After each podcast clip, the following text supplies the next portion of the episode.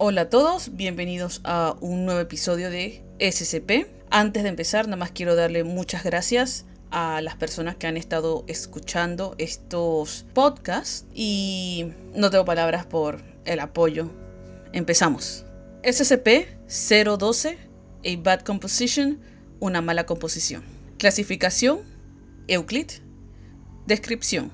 SCP-012 fue recuperado por el arqueólogo K.M. Sandoval durante una excavación de una tumba al norte de Italia, la cual fue destruida por una tormenta reciente. El objeto es una partitura musical escrita a mano titulada En el monte Golgota, parte de un mayor conjunto de partituras que parece estar incompleta.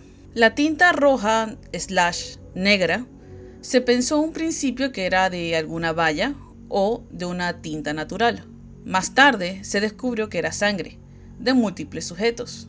Dos miembros del primer equipo en localizar la hoja cayeron en la locura, tratando de usar su propia sangre para terminar la composición, resultando en una pérdida masiva de sangre y daño interno.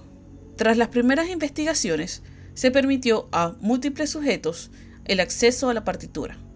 En todos los casos, los sujetos se mutilaban a sí mismos con el fin de terminar la partitura, lo que resultaba en posteriores síntomas de psicosis y trauma masivo.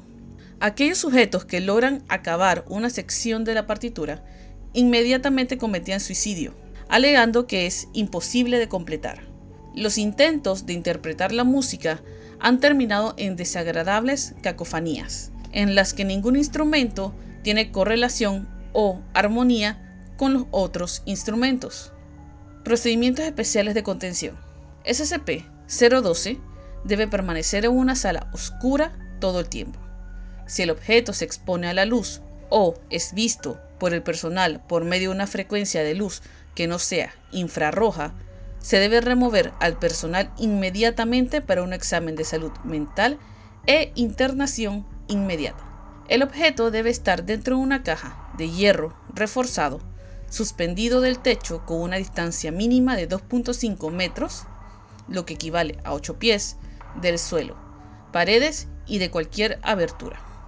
Es un SCP bastante corto, me parece interesante el hecho de que sea una composición y haya tantas muertes relacionadas a terminar esta composición.